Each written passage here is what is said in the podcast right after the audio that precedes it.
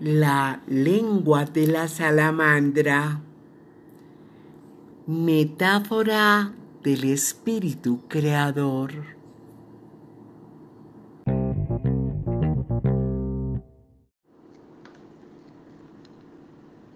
Tenemos el gusto de presentar a Lisbeth Janet Montoya. Todo por el otro y por la otra. Toda su filosofía podría resumirse en una sola idea fundamental. La vida es el servicio, su dedicación, los valores que ha aprendido a aplicar y ha conseguido preservar, así como la experiencia que ha venido construyendo al amalgamar las diferentes identidades en un colectivo humano a través de su sentido social y comunitario. Es coordinadora general en Contacto 10 FM, medio alternativo, comunitario y ciudadano, desde donde lidera procesos para la comunidad. Un capítulo especial con interés para los semilleros, los jóvenes y personas mayores en, la, en el que se visibiliza los procesos del barrio, lo que pasa con el vecino y lo mucho que tiene que ver con todo ese medio artístico y cultural y por supuesto social de esa comunidad. Pertenece también a la mesa de medios alternativos de Medellín, haciendo unas propuestas importantes que van en ayuda y en colaboración y testimonio de todos los que hacemos parte de la mesa. De hecho, a partir de una serie de viajes que ha realizado a otros países para implementar con acciones sociales y culturales sistemas de comunicación radial, expandiendo su saber en otras latitudes. Ella es un ejemplo y cuando se tiene al frente, sus ojos brillan porque sabe que la bondad viene retribuida con el amor que los seres humanos le devuelven.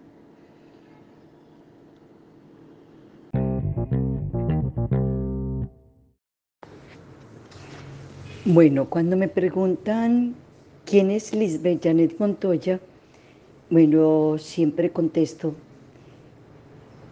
Lisbeth es una mujer autónoma, libre e independiente, que quiere volar siempre alto y mm, volar, soñar, construir y proponer siempre cosas nuevas para vivir una existencia con una actitud mm, siempre creativa, activa, dinámica, que me permita disfrutar cada instante, cada momento que tengo en la vida.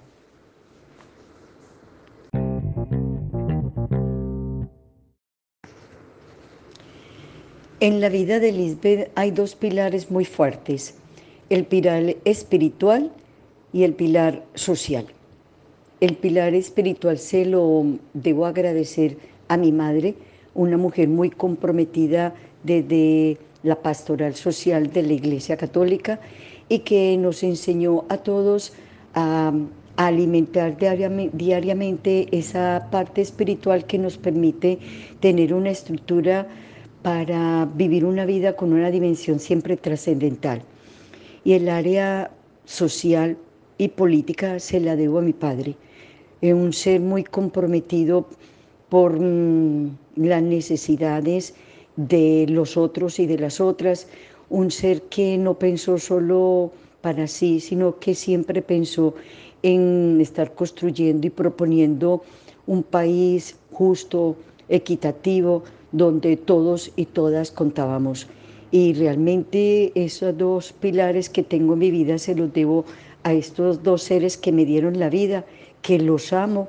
que siento que me acompañan, eh, me bendicen donde están. Nunca me he sentido sola, nunca he sentido el vacío ni la soledad de ellos, siempre lo llevo muy adentro y agradezco de verdad estas dos dimensiones que me han dado y que son el soporte de mi vida.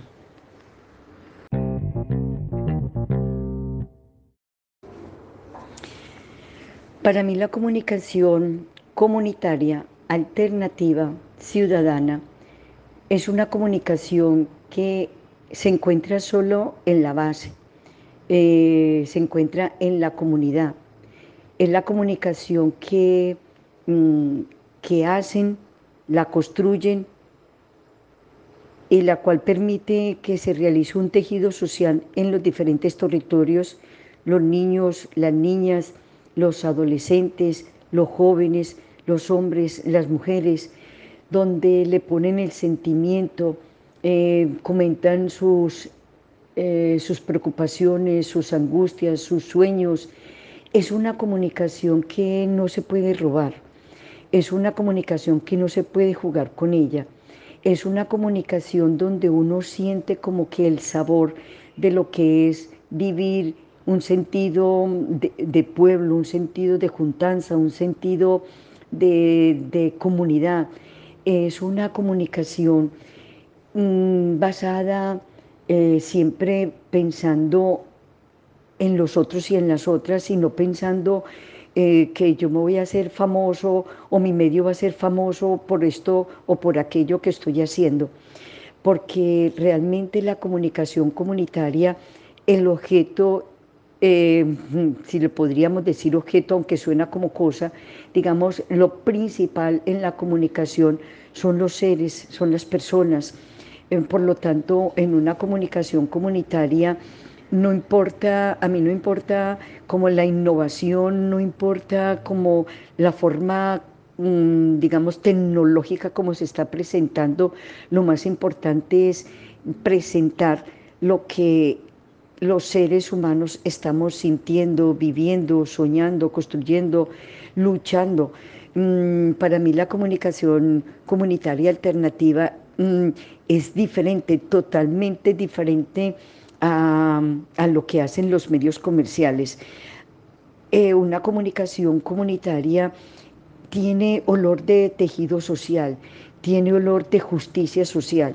Por eso yo siempre cuando hablo de una comunicación comunitaria, eh, tiene que hablar de una comunicación política, porque la construcción política es de la polis, es de la sociedad. Eh, sería inaudito y, hablar de una comunicación comunitaria sin hablar de política.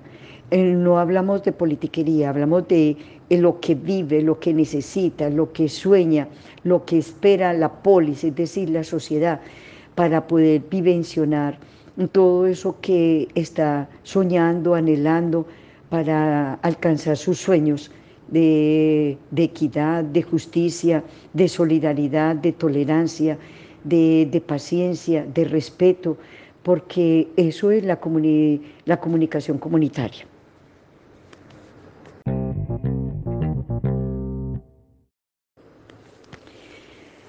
Salir de Colombia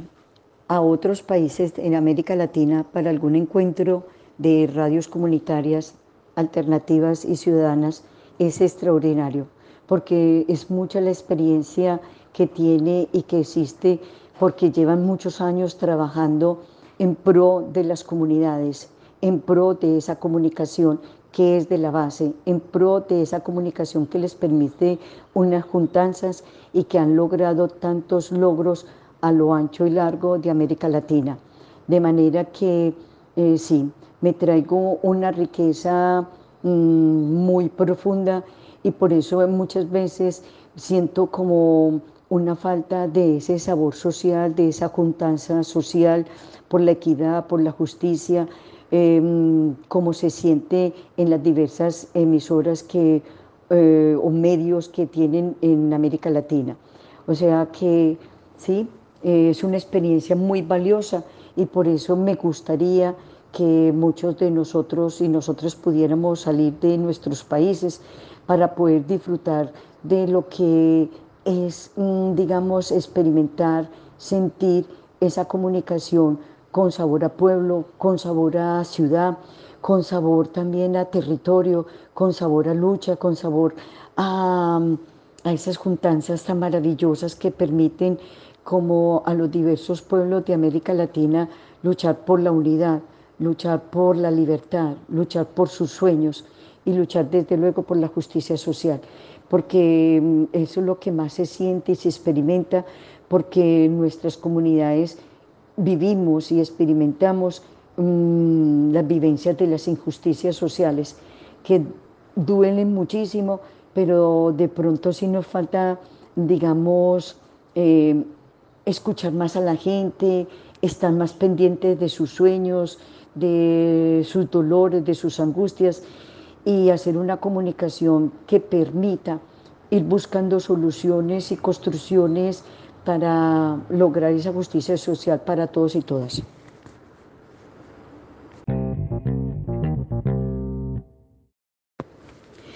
Considero que la mesa de medios en Medellín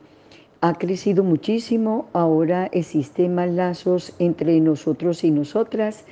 y podemos hacer un trabajo más interesante. Veo un panorama interesante, aunque en este momento, pues así de que me, me espeluque de lo maravilloso y extraordinario, no, porque mm, podemos volver a caer en lo que se cayó anteriormente. Eh, soñamos mucho, volamos muy alto y nos cortaron las alas. Y en este momento, pues la presentación de lo que viene en la mesa de medios me parece interesante, pero sí la presentación de cómo va a ser, sí me parece muy carente de sabor social, de sabor a comunidad,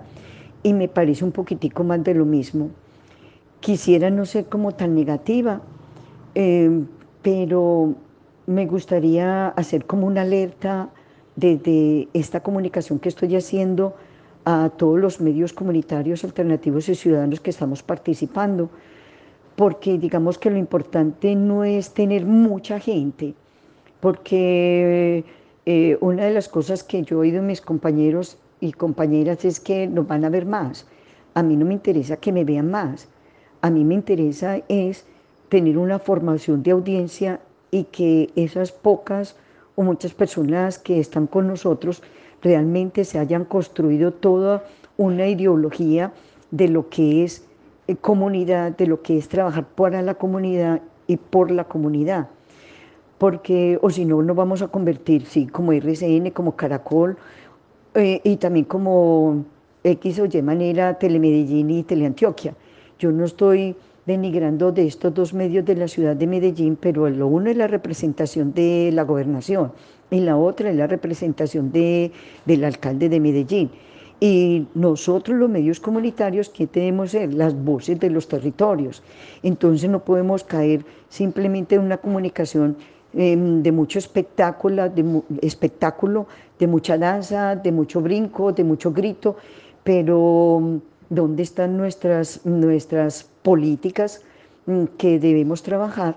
para construir en los diferentes territorios eh, tan desiguales que vivimos en la ciudad de Medellín, unos territorios donde se busque una justicia social, una justicia social, una equidad, un respeto por el género, porque vemos que la violencia cada vez se ha incrementado y se viene incrementando más y desde nuestras familias. Por lo tanto, el papel de los medios comunitarios tiene que ser Mm, sanar, sanar desde adentro. Y la única manera es escuchar y escuchar a las comunidades. Y desde luego escuchar los que forman y construyen las comunidades que son las mismas familias. Ahorita sigo grabando.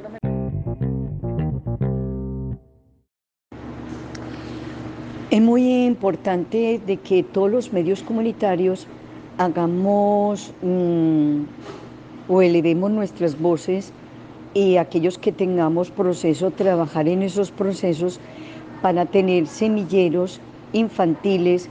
y empezar, mm, digamos, ese trabajo resignificativo para que los niños y las niñas y los adolescentes y jóvenes vuelvan a encontrar como valor eh, para vivir en comunidad, valor para sus vidas, porque más de uno fue afectado por los encierros que vivimos en tiempos de pandemia. Entonces es necesario reconstruir sociedades y para la reconstrucción de estas sociedades infantiles y juveniles es necesario sí, eh, soñarnos con, con, encuentros propositivos, creativos, novedosos, em, en la calle, en, en, el campo, para que ellos se vuelvan a reencontrar y vuelvan a, digamos, a asumir en sus vidas esos valores que dan sentido a la existencia sí me parece fundamental em, ese trabajo de sanación y de reconstrucción desde adentro que tenemos que ser los medios comunitarios.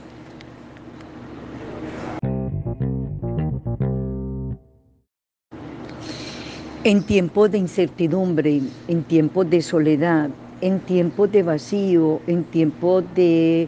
donde uno no le encuentre el sentido de la existencia, eh, y no le encuentre sentido al trabajo, es muy importante sacar ese tiempo para Dios, llámese como se llame ese Dios en quien creamos. Es importante porque solo la trascendencia, el hecho de alimentar ese espíritu que tenemos desde adentro y que nos unifica todo, es clave e importante para darle un sentido a la existencia en el aquí y en el ahora. Entonces el mensaje que que les quiero dejar a todos los que me están escuchando a través de este, de este programa em, es simplemente abramos ese espacio para Dios, abramos ese espacio para la eternidad, abramos ese espacio para la trascendencia. Eh, desde allí vamos a recibir las energías necesarias para encontrarle sentido en el trabajo, en a la vida, eh, a la existencia en el aquí y en el ahora.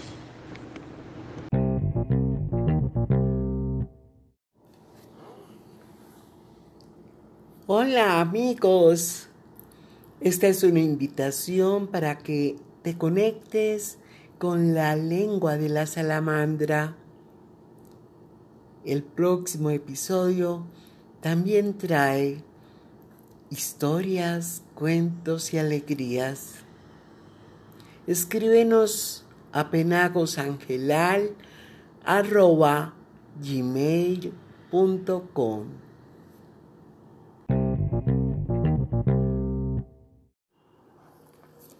La lengua de la salamandra,